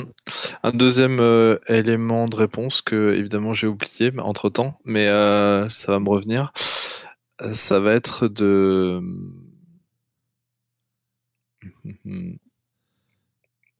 Ça peut être de parler de la conception. C'est pas ce que je voulais dire, mais ça peut être ça. C'est de parler de la, conception du jeu, de quoi, de parler de comment euh, comment ça vient, etc. J'ai prévu. Je sais pas si je vais avoir le temps, mais en tout cas, même après la sortie du jeu, j'aimerais bien écrire des articles pour euh, expliquer justement ma démarche. Donc ça aussi, c'est des façons aussi de parler du, jeu sans sans dire euh, ah regardez c'est un super univers, euh, il y a tel personnage, il y a tel- des belles illustrations, etc.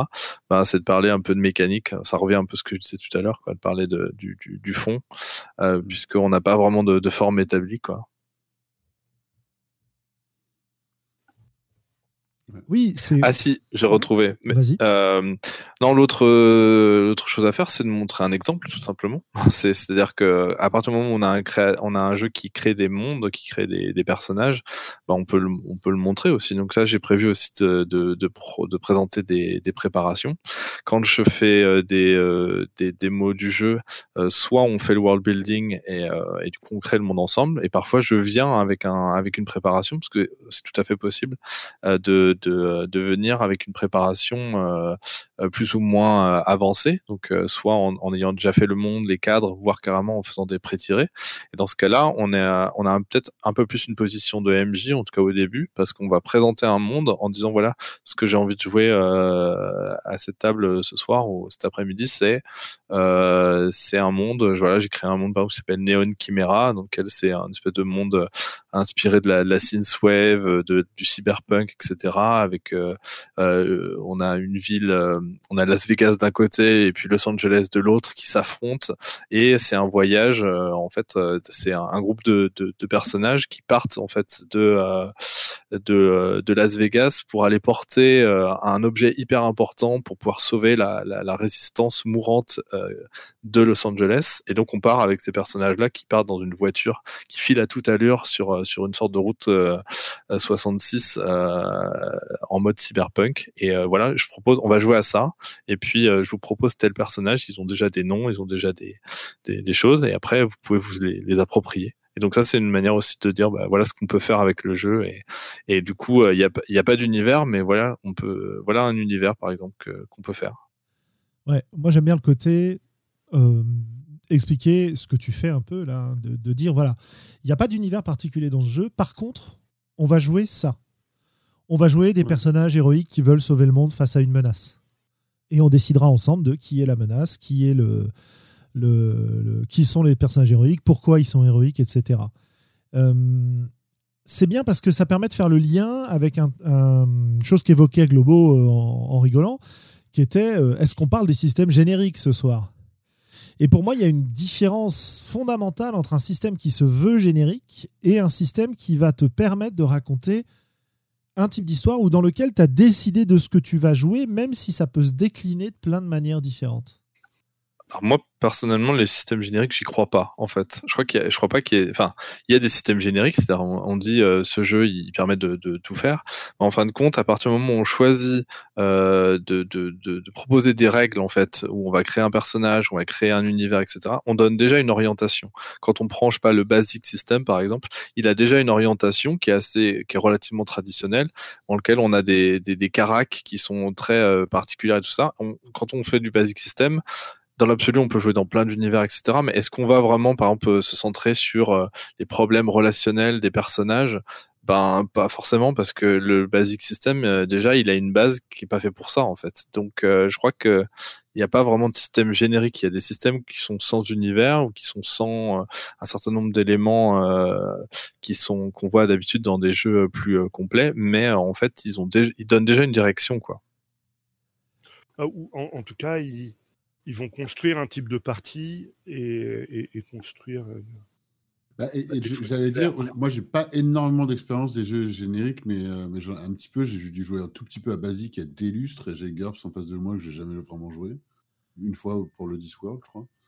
Mais souvent, mais le, fait que ce soit générique ne veut pas dire que tu peux faire de l'impro avec le vent. Je crois qu'il y a pas mal de boulot à faire hein, quand même dans un truc générique. Bah, il y a plusieurs écoles. Ceci dit, ça dépend comment tu l'approches et comment tu le joues en fait. ça dépend. Non, et puis euh, typiquement, euh, si on prend le comment dire la, la question du basic system, euh, ça, crée des personnages squishy, quoi. Tu vas forcément jouer des personnages qui qui sont pas ultra solides, tu vois. Ah bah t'as des caractéristiques qui sont mises en avant, mais mais, mais, tu restes faiblard, quoi. Tu, tu, tu meurs vite euh, dans le basic Oui, c'est ce que je veux dire. Et donc, et donc, tu, vas, tu vas forcément générer des récits où euh, on va faire attention, euh, ou alors éventuellement on va mourir vite, quoi. Hum, c'est ça. Mais... Et, à l'inverse, si tu joues à Donjons et Dragons, qui est un espèce de système générique pour faire du fan, eh bien, dans Donjons et Dragons, à terme, tu, tu deviendras un super-héros, quoi. Ouais, mais euh, Ditral dit une chose intéressante. Il dit que dans le chat, il dit c'est euh, c'est pas un super bon exemple basique parce qu'il est toujours décliné. C'est vrai que à part Casus Belli qui avait fait ça il y a longtemps, euh, c'est difficile de trouver un bouquin qui s'appellerait Basic System. mais regarde, même, même GURPS qui se vend comme un système générique, il est tout le temps décliné. Alors non, T'as GURP Space, GURPS oui, mais justement. machin, GURPS truc. Euh. Ouais, mais justement, c'est souvent des suppléments euh, de règles plus que de contexte qui te permettent d'adapter GURPS ou d'ajouter à GURPS des modules qui lui permettent de faire tourner certaines choses spécifiques. Mais tu n'en as pas toujours nécessairement besoin pour faire ça, en fait. Euh, bon, je sais que j'aime pas trop GURPS, voilà, mais pour moi, oui, ces systèmes, comme disait Gaël, donnent toujours un caractère. Comme tu disais, toi, Globo, ça crée des, des parties d'un certain type. C'est-à-dire que jouer à GURPS Vampire et jouer à Vampire, c'est pas la même expérience de jeu. C'est pas la même partie. Hein. c'est pas du tout la même partie, quoi. C'est ça qu'on euh, m'a offert, pour m'offrir Discworld, où j'étais super content. Puis après, ben, vu qu'on m'a offert le basic set de GURPS pour pouvoir jouer avec, j'étais moins content. ah bah ça marche plus ou moins après. Hein. Mais il y a des gens qui savent faire tourner ce système-là et qui sont contents. C'est-à-dire, voilà, c'est. Mais effectivement, si tu vas t'intéresser à bah, des parties. Si tu, apprécies le genre de partie que propose le système, euh, tu peux apprécier de jouer ce type de partie-là dans un contexte SF, dans un contexte contemporain, mhm. dans un contexte medfan, dans un contexte horrifique. Mais le. Le, ça veut pas type dire qu'il de partie que va construire mécaniquement le système, il sera le même. Après, c'est la skill que tu vas mettre autour qui changera. Mais... selon notre thème, ça ne veut pas dire que tu vas jouer euh, sans canon. Quoi. Tu peux jouer avec un canon. Hein. Souvent même, tu vas jouer euh, avec. Enfin, ça dépend, remarque. Mais... Bah, ça dépend. Mais disons que dans ces systèmes-là, dans, dans l'ensemble de ces systèmes-là, tu en as qui ont beaucoup de caractère dans la proposition de jeu qu'ils vont exprimer. Proposition de jeu qui va être euh, abstraite d'un univers particulier. Euh, bah, si on reprend comme exemple qu'on a pris depuis le début, euh, parce que Gaël est là, euh, saga héroïque, j'ai l'impression que tu as quand même. au hasard. J'ai l'impression que tu as quand même un, caractère très très fort donné au parti, parce que c'est ce que tu as voulu, parce que ce que tu as visé, c'est vraiment un type de jeu, un type de partie. Euh, alors que GURPS, pour prendre cet exemple-là, a un caractère moins grand parce qu'il fait partie de ces systèmes dont on aime qu'ils disparaissent quand on en a pris l'habitude. Et donc, si le système disparaît. Bon, euh, pour GURPS, il faut vraiment beaucoup d'habitude. Mais, euh, mais euh, voilà, c'est les effets qu'il produit sur la partie deviennent plus discrets au fur et à mesure que, que, tu en prends l'habitude parce que le système évolue justement comme ayant peu d'influence sur la partie. Alors ça marche pas parce que, enfin pour moi ça marche pas parce que ça donne un, un côté euh, traditionnaliste, enfin traditionnel du jeu de rôle, un côté euh, euh, mécanisation, simulation de l'univers physique au détriment de ressorts narratifs. Bon voilà, mais ça peut être ce qu'on recherche, donc il n'y a pas de souci. Tu prends un système intermédiaire qui qu'on présente souvent comme des faux systèmes génériques que sont Fate, éventuellement Apocalypse World, mais c'est différent parce qu'Apocalypse World, enfin les, les propulsés par l'Apocalypse, c'est comme basique. Il n'y a jamais de système propulé par l'apo- propulsé par l'Apocalypse neutre. Il y a toujours un univers, toujours une adaptation avec. Euh, mais tu prends Fate, tu prends Savage World, qui sont deux jeux qui sont plutôt faits pour jouer du pulp. euh, bah, tu vas retrouver cet esprit-là. Tu vas retrouver ce qui se manifeste de manière différente, mais ce côté euh, euh, héroïsme en carton-pâte euh, que, tu, que tu vois souvent dans ce type de jeu-là. Et c'est pour ça que euh, moi j'ai été très longtemps sceptique euh, sur la, possibilité de jouer de l'horreur avec Fate, par exemple. Euh, dans Fate, tu as un grand pouvoir narratif. Jouer de l'horreur avec ça, ça me paraît compliqué quand tu peux modifier ton environnement à ton avantage euh, assez facilement en créant des aspects, etc. Alors je crois qu'ils ont fait des versions dans lesquelles ça marche, quoi. Mais voilà. FU, on nous cite le système FU aussi, Langeral, il il nous cite FU. Bah, pour moi, FU, c'est pareil. Euh, ça, ça crée un caractère dans la partie. Parce que dans FU, le principe du système, c'est de lancer les dés pour savoir si la réponse à ta question, c'est euh, non, non mais, non et, oui, oui mais, oui et. Et euh, bah, du coup, euh, ça crée un caractère particulier parce que finalement, ton personnage a moins d'importance. Alors si, tu vas lancer plus ou moins de dés, tu vas sélectionner plus ou moins ce qui va se passer, mais ça, donne un caractère à la partie. Alors je ne saurais pas, je suis pas spécialiste du truc, donc euh, et j'en ai fait que quelques parties, donc j'aurais du mal à dire ce qu'il va mettre en avant, mais je pense que c'est euh, une, une liberté narrative plus grande peut-être. Euh, voilà, à voir. Après, ce qui est intéressant avec les systèmes génériques aussi qui en font leur force, c'est que en termes de, game design, c'est aussi justement ils sont assez malléables. Parce que comme ils sont, euh, alors comme on vient de dire, euh, ils sont, euh, ils sont pas neutres, mais ils ont, ils ont certains, une, certaine neutralité, par exemple pour le, le, basique, et donc ce qui fait qu'on peut le prendre et justement en fonction de comment on, va adapter la, difficulté des jets, en fonction de la, façon dont on va ensuite créer les personnages, eh ben, on peut créer un jeu autour avec plus de Je pense que c'est ça aussi qui, a fait l'attrait en tout cas de, ces anciens jeux euh, génériques euh, euh, voilà, qui étaient assez malléables. Un attrait que moi j'ai vu très manifesté, notamment dans les parties en club, c'était la facilité avec laquelle, enfin la facilité, ouais, l'apparente facilité avec laquelle tu pouvais jouer dans ton propre univers avec ces systèmes de jeu-là. C'est-à-dire que tu avais une idée de jeu, tu voulais jouer dans ton univers, tu voulais jouer dans l'univers d'un roman, tu voulais jouer dans l'univers d'un film. Tu n'avais pas, à te poser la question des... t'avais pas à te poser la question du système parce que la prétention de ces systèmes génériques, c'était de te dire bah, adaptez ce que vous voulez à ces systèmes-là. Euh, on n'a pas cité un grand système euh, vu comme générique euh, qui est Simulacre, qui est quand même un système qui en France a, a eu pas mal de succès et, et, qui, et qui est lui-même décliné sous plein de genres différents.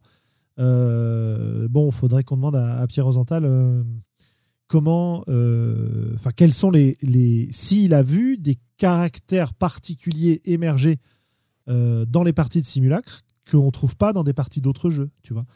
Là, comme ça, j'ai pas d'idée, je connais pas assez le système. Ça fait des années que j'y ai pas joué que je l'ai pas que je l'ai pas ouvert, mais même s'il m'a beaucoup influencé dans le passé, quoi.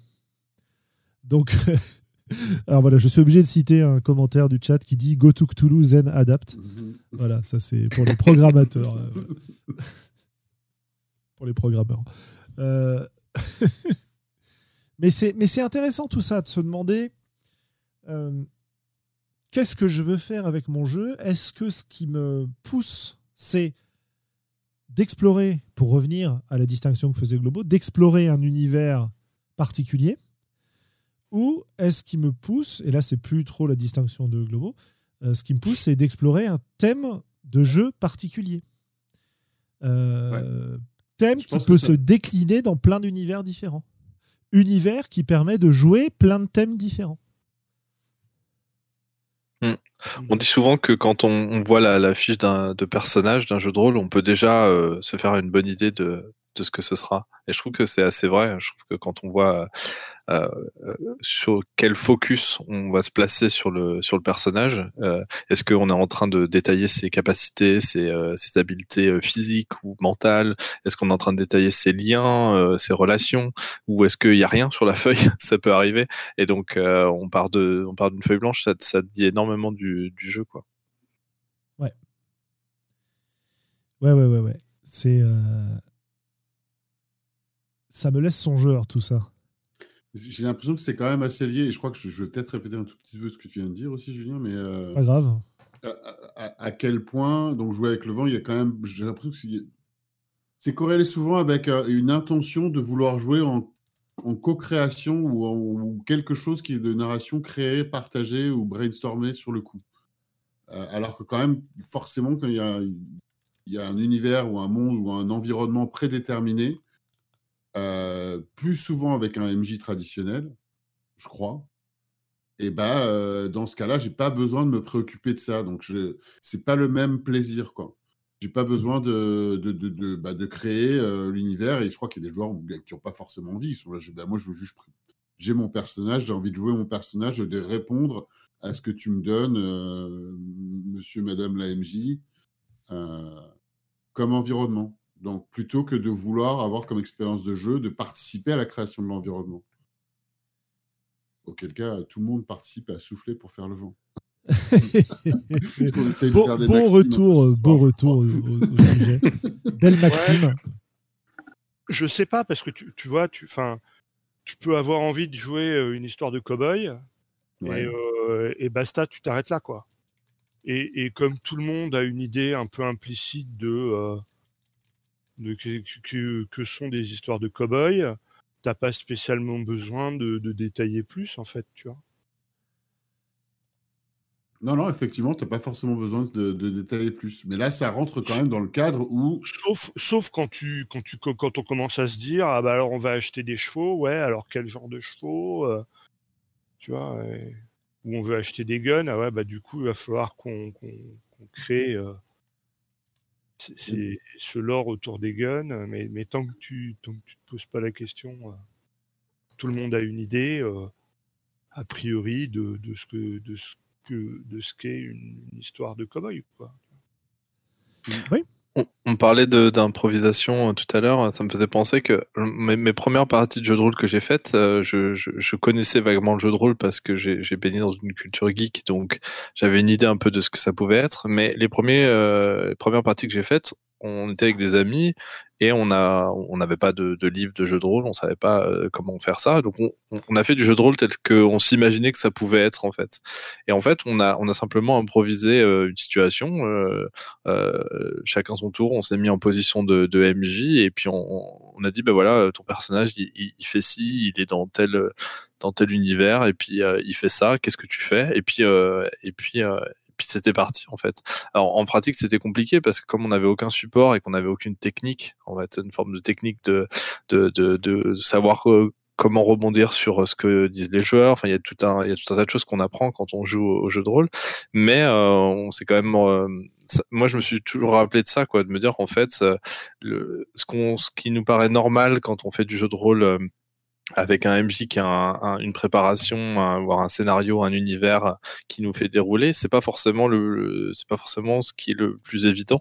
Quand on joue, euh, quand on est enfant et qu'on joue euh, dans, dans la cour, je sais pas de, de récréation et qu'on invente des histoires, bah en fait on dit, eh, euh, et si on jouait, on est dans l'univers de Star Wars, alors toi t'es Han Solo, puis moi je suis Luke Skywalker, et puis on est parti en fait, ça y est, on a, on fait un, on fait un jeu de rôle, et j'ai toujours trouvé ça plus naturel personnellement moi de, de, de partir comme ça que de que de que d'être dans ce dans cette exploration d'un univers très fouillé, euh, ça, ça a toujours été très étrange pour moi. Ouais, ouais. Et puis après, on voit où ça mène, hein, à créer des jeux solo, euh, contemplatifs, euh, où Oui. on s- où- dans le domaine du Bah, développement euh, personnel, tout ça. Enfin bref. Ouais, Voilà. Ah, c'est du, c'est du propre, ça, monsieur. c'est du J'ai fait une démo de ça sur mon podcast. euh, J'étais avec quelqu'un qui m'a emmené à visiter la montagne à côté de là où il vit, à Trévise, en Italie. À, à, à, à, à, à- à- à renifler de la camomille sauvage en, JD en JDR. C'était joli. Mais il y avait un cadre, hein, ceci dit, du coup. Mm. Euh, ça a été créé assez rapidement, mais. euh, Ouais. Donc pour euh, resituer, du coup, on parle de Happy Together, hein, c'est Oui, bien pardon. ça Ouais, dont oui, tu parles Oui, oui, je parle de Happy Together, ouais. Donc, un jeu que j'ai créé dans lequel justement il n'y a pas d'univers non plus et dans lequel on joue simplement des, des, des personnes relativement lambda en général euh, qui, euh, qui vont passer du temps ensemble, du bon temps ensemble en quelque sorte. Et euh, il n'y a pas d'univers puisque de base, par défaut, c'est un monde contemporain. Et puis on, va juste par exemple jouer des gens qui boivent un verre sur une terrasse de café. Et puis ça va être ça la partie quoi. Et, euh, et c'est et c'est vraiment cool. Enfin, moi j'ai passé vraiment des super bons moments à, à faire ça. Et euh, et là euh, c'est vrai que là on se concentre pas sur le lore de l'univers parce que parce qu'il y en a pas en fait. On est sur une terrasse de Ah, café. a voilà, Oui, voilà, c'est ça. Café. Exactement, c'est ça. On, on se concentre vraiment sur l'univers qui, qui est vraiment. euh, c'est un jeu qui se concentre sur les cinq sens. En fait, au, au début de la partie, on va on va vraiment détailler euh, le l'environnement. Tu parlais d'environnement tout à l'heure, Sandro. C'est l'environnement des personnages. Euh, c'est là où on joue, c'est notre terrain de jeu, quoi. Et ben, euh, ça va être cette terrasse de café et on va dire ah je sens euh, l'odeur de café euh, qui qui parvient à, à mon nez. Je je- j'entends la la, la la ville qui euh, voilà on peut dire que c'est le, le matin du coup la ville qui s'éveille lentement etc et puis on crée comme ça l'environnement et après on, on fait évoluer nos personnages et euh, globalement ça va être euh, des gens qui racontent un peu leur, leur vie ou qui qui euh, qui, euh, euh, qui vont se promener ou qui discutent etc et Et c'est cool. C'est vraiment euh, c'est une expérience très intéressante. Enfin, une expérience, je veux pas dire que c'est qu'une expérience. hein. Mais c'est c'est agréable à vivre ce genre de partie. Oui, ça m'a Voilà. plu aussi, je trouve ça chouette. Après, c'est vrai que si on est parti pour euh, vouloir résoudre une enquête et euh, affronter des méchants, etc., euh, bah, vaut peut-être mieux choisir Saga Heroic, quoi. Euh, Oui, c'est ça. Là, on va être un peu, ça va être un peu compliqué avec Happy Together euh, parce que déjà le temps s'écoule très lentement dans Happy Together en général. Donc euh, c'est très compliqué. En général, euh, si on si on raconte une partie d'Happy Together, il s'est pas passé grand chose. C'est genre, vous avez fait quoi dans cette partie? Bah, Oui. on s'est promené sur la plage et puis euh, on a fait du surf. Oui, et, là, euh, et, et là, vous avez été alors, attaqué par euh, des profonds, non C'est ça? Euh, voilà, ben là, on- c'est là. Moi, je dis souvent euh, à- à- avec Happy Together, on peut tout à fait euh, l'inclure en fait dans un dans, dans un jeu euh, plus euh, traditionnel ou un jeu plus euh, d'a- d'aventure héroïque, parce que euh, il y a toujours ces moments dans les films, dans les séries où en fait, bah, euh, on, on affronte des monstres, euh, on fait des enquêtes pas possibles et tout. Puis il y a toujours ces moments où, ben, à un moment donné, euh, il faut reposer un peu euh, le spectateur ou le lecteur, et donc, euh, eh ben, on, a des personnages qui font pas grand chose, qui se posent qui se posent. euh, voilà, on y a un trajet, euh, je sais pas, moi, ils sont en dirigeable parce qu'ils vont d'une ville à une autre, et puis on va se poser un peu deux secondes pour euh, pour faire parler les personnages et faire évoluer un peu leur euh, leur relation avant de repartir dans l'aventure.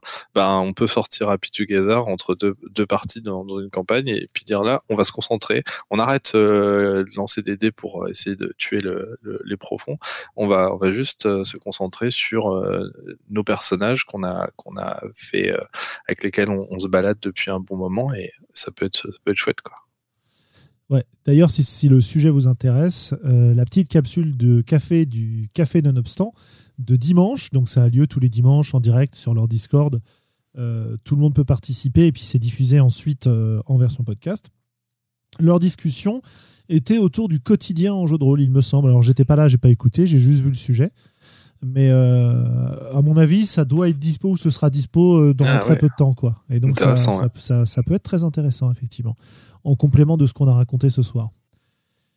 Euh, bah écoutez, moi j'ai l'impression qu'on a un peu épuisé le thème pour le moment, à moins qu'il y ait des choses que vous vouliez rajouter pour conclure, n'hésitez pas.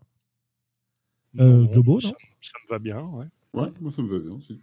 Gaël, un dernier mot euh, éventuellement sur notre. non, mais sujet, ça me non semble. Euh, ouais, oui, je pense qu'on a, on a pas mal exploré la, la question. C'était chouette. Ouais. Et moi, je garde la question que euh, KF dans le chat nous a mis en exergue de, de notre discussion de tout à l'heure. C'était, euh, euh, il disait, je trouve ça super fertile de demander en gros qu'est-ce que les règles X disent au sujet de Y. C'est ça. Moi, je, C'est vraiment un truc que j'ai sur les jeux euh, génériques et sur leur accord avec la proposition de jeu ou pas. C'est qu'est-ce que ça influence sur la partie, le fait d'utiliser telle ou telle règle. Est-ce que ça a une influence très forte d'ailleurs ou pas, autrement que l'intention des auteurs. Bref, je vous laisse ça comme, euh, comme sujet de réflexion. Vous me ferez une disserte, il hein, n'y a pas de souci. on a 4 heures, c'est ça? Vous avez 4 heures, voilà. non, on a moins que ça, on a que 2 heures et demie. 2h34 avant le, le, départ de la nouvelle extension de World of Warcraft, euh, voilà, euh, Shadowland. Euh, pour ceux qui ça ah Histoire de nous situer dans le temps. Eh ben écoutez, si on a fini là-dessus, je vous propose un petit tour de, coup de cœur, coup de gueule, et puis, et puis ensuite on vous dira bonsoir et à dans deux semaines. Et j'espère pour beaucoup d'entre vous à ce week-end pour la Cyberconv. Voilà. Euh, alors, bah écoutez, je sais pas, est-ce que quelqu'un a quelque chose qu'il voudrait mettre en avant? Euh, Ouais. Ouais, vas-y. Allez, je vais tricher, j'ai plusieurs coups de cœur. Ah, excellent. Euh, j'ai découvert un nouveau sitcom. J'étais trop content de découvrir un nouveau sitcom que j'adore. Là, je suis en train de le bouffer. Ça s'appelle Superstore. moi, j'aime bien les sitcoms. Et il y a déjà quatre, quatre saisons de ce truc où c'est grosso modo les, les, employés un peu fous euh, d'un grand magasin à la Walmart euh, au milieu des États-Unis, à côté de Saint-Louis. C'est bête et c'est rigolo. Il y a des personnages cool. Voilà. Et c'est sur, quel, c'est sur quel. Sur euh, Amazon Prime en, streaming. Ouais. Amazon Prime en streaming. Ensuite, j'ai été mercredi dernier, j'ai rejoint un groupe, c'était que la deuxième fois que je, je, je rejoignais, mais c'était super sympa. Je venais de passer trois jours assez intense de conférences et d'enseignements qui s'était très bien passé, mais j'étais cassé. Et c'est le groupe des Drunk Writers of Paris, of Paris donc les, écrivains bourrés de Paris euh, en anglais. Euh, enfin, on peut écrire dans la langue qu'on veut, mais c'est un groupe qui se retrouve pour écrire et picoler. C'est vraiment sympa. Euh, là, forcément, confinement oblige, c'était par Zoom. et j'avais pas envie de faire une autre visio, mais vraiment un groupe super cool, super sympa.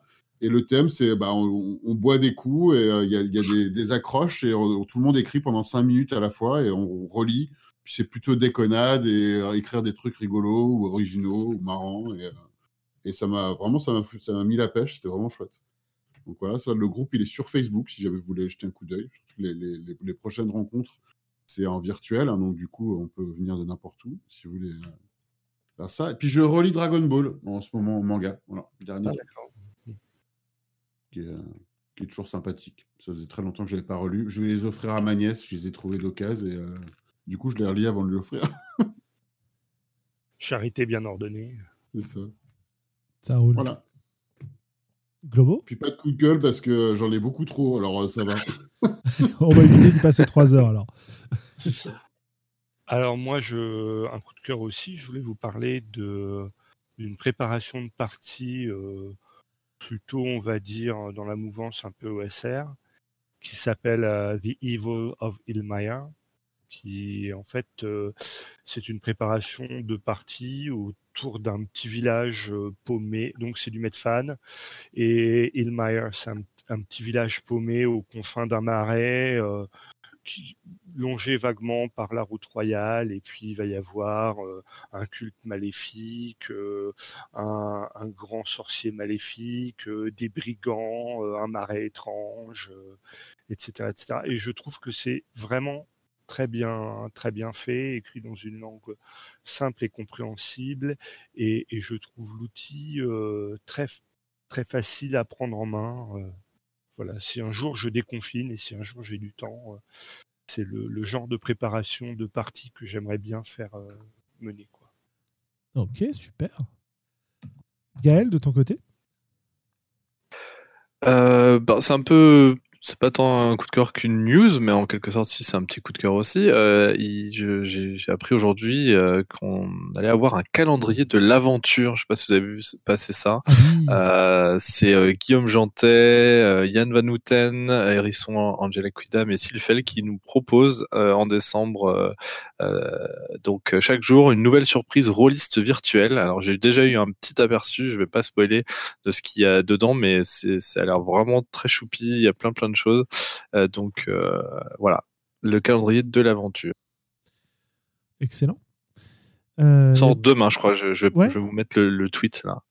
Excellent, merci beaucoup. Cool. Écoutez, pour ma part, euh, je vais vous envoyer lire, euh, si ça vous fait plaisir, un échange euh, hyper intéressant euh, sur la gamification en jeu de rôle, euh, sur euh, le blog d'un côté de Felandra, une pincée de fel, euh, et auquel euh, Eugénie répond euh, sur son propre blog. Et donc, c'est intéressant de voir cette, euh, bah, cette exploration d'une part du sujet, euh, donc une réflexion sur le jeu de rôle, euh, et sur les, les mécaniques de jeu qu'on utilise, l'objectif de ces mécaniques, est-ce qu'elles remportent leur objectif ou pas. Enfin, il y a un tas de choses très intéressantes. Et, euh, et de voir donc deux, les réflexions de deux personnes qui se croisent sur ce sujet-là. quoi. Donc, euh, n'hésitez pas à les lire, euh, c'est euh, c'est assez passionnant. Et voilà, ce sera mon, mon coup de cœur de, de cette émission, puisqu'on a déjà parlé de Explorateur de Bruine, auquel je suis ravi de participer. Voilà. Eh bien, sur ce, écoutez, une émission un peu courte ce soir, mais c'est très bien comme ça aussi de temps en temps. Surtout que euh, on a fort à faire en ce moment avec euh, des petits événements de ce week-end. là. Euh, donc, euh, bah écoutez, au revoir à tous. Je vais lancer notre générique et, et vous saluer et vous dire à la prochaine fois. Bah, merci beaucoup pour l'invitation. Ah, bah, de rien quand tu veux. hein. Et... Bah, à bientôt alors. Ouais, super.